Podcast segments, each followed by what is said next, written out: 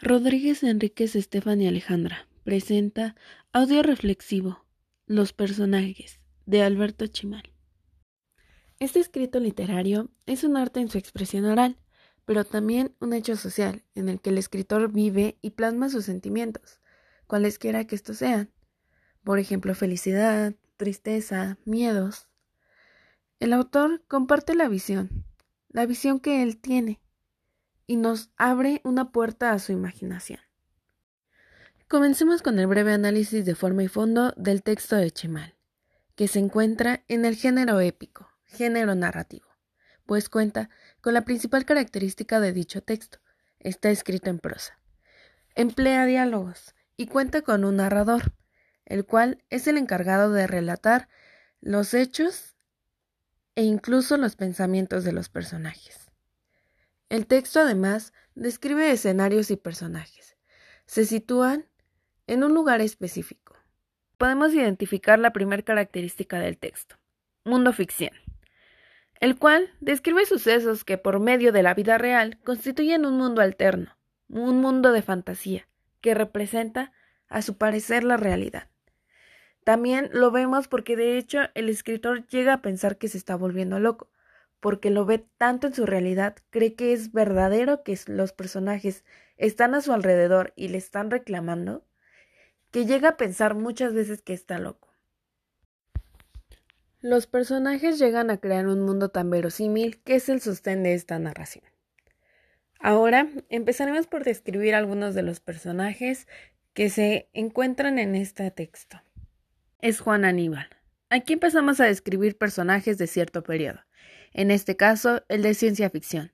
El objetivo de este protagonista de novela era llegar a la Luna, pero nunca logra llegar después de varios intentos fallidos.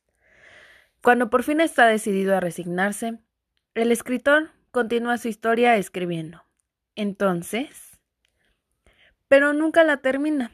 Es por esto que Juan Aníbal decide reclamarle sobre esto. Otro de los personajes es un hombre gordo y maloliente, que según el texto narrativo está descrito en el periodo del realismo mágico, como una versión más fuerte e insensible de su propio padre. Aquí podemos observar otra característica, en el cual el escritor también interviene y agrega sentimientos o escenas de su pasado, de su realidad, en las que los convierte en personajes. Así como estos, hay otros personajes, por ejemplo, el sacerdote, que corresponde a las novelas sobre las virtudes de la represión sexual.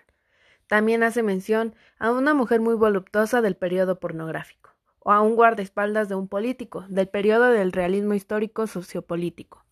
Es así como observamos personajes de historias que intervienen según la etapa, el periodo o las vivencias que hay justo en ese momento. Estos son algunos de los elementos que pudimos identificar en el texto. Ahora quiero retomar un poco del discurso Nobel del 7 de diciembre de 2010, El elogio de la lectura y la ficción, de Mario Vargas Llosa. Quisiera terminar con esto y únicamente retomaré breves segmentos de la última parte de este texto. Nada ha sembrado tanto la inquietud, removido tanto la imaginación y los deseos como esta vida de mentiras que añadimos a la que tenemos gracias a la literatura, para protagonizar las grandes aventuras, las grandes pasiones que la vida verdadera nunca nos dará. Las mentiras de la literatura se vuelven verdades a través de nosotros, los lectores transformados, contaminados de anhelos y por culpa de la ficción, en permanente entredicho con la mediocre realidad. Y Mario Vargas Llosa termina diciendo de convertir en posible lo imposible.